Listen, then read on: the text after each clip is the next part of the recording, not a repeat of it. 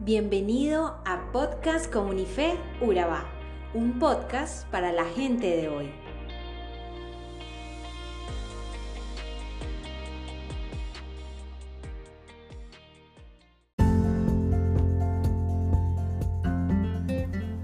La batalla de Cannas tuvo lugar el 2 de agosto del año 2016 a.C. Esta batalla tuvo como protagonistas al ejército púnico cartaginés de Aníbal Barca y las tropas romanas dirigidas por Cayo Terencio Barrón y Lucio Emilio Paulo en la Segunda Guerra Púnica. Esta batalla es considerada por muchos como una de las más épicas y es considerada en las academias militares para enseñar estrategia de guerra. El ejército romano superaba en casi el doble al ejército cartaginés cerca de 86.400 soldados romanos y unos 54.000 soldados cartagineses. Lo que resalta de esta batalla es que el ejército comandado por Aníbal era inferior en número y capacidad bélica. Lo que le llevó a la victoria a Aníbal obviamente no fue el número de soldados, sino la estrategia que usó para derrotar al enemigo.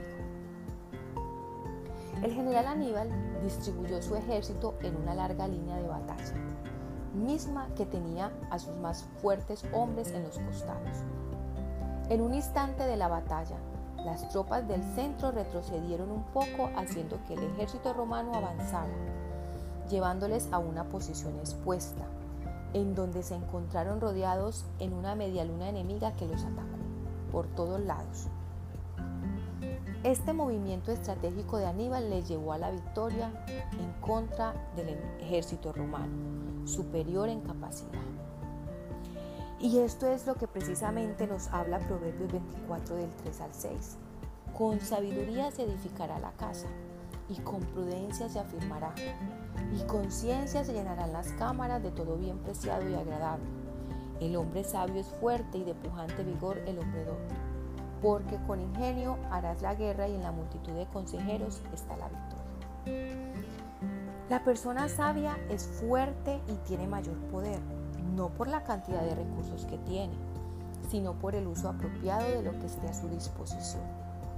Son las estrategias sabias de cómo manejar lo que tiene a su mano lo que le lleva a conseguir mejores resultados que otros. Si la persona sabia conduce prudentemente su casa, edificará un hogar grandioso, aprovechando lo que tiene a su alcance. Un gran hogar no se forma con dinero ni comodidades. Un gran hogar se forma con cariño, paciencia, inteligencia y piedad, tal como lo relata el Proverbios 24 en el, capítulo, en el versículo 3. Esa misma persona sabia puede utilizar apropiadamente los ingresos económicos que tenga sean pocos o muchos para guardar provisiones para el futuro.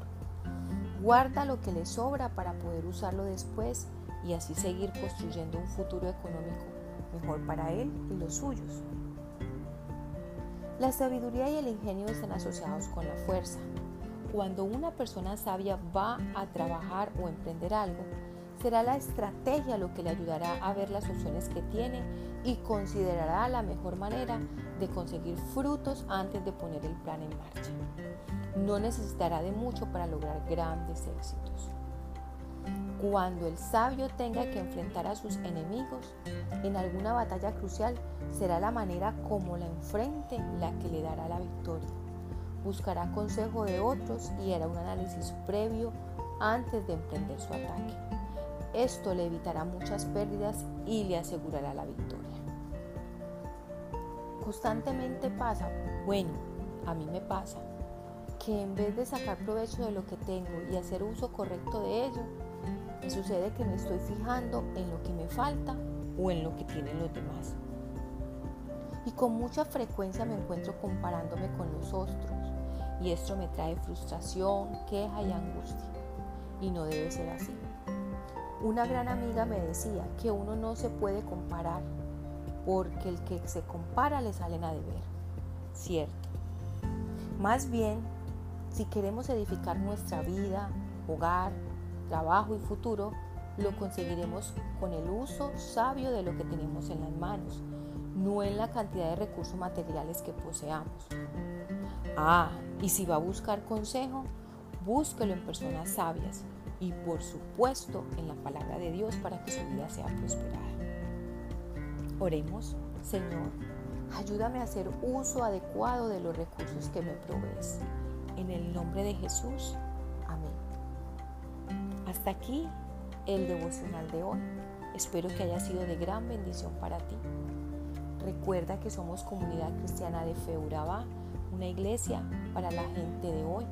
Nos puedes seguir en nuestras redes sociales como arroba comunifeuraba. También te invitamos a compartir este mensaje con tus amigos, familiares y conocidos.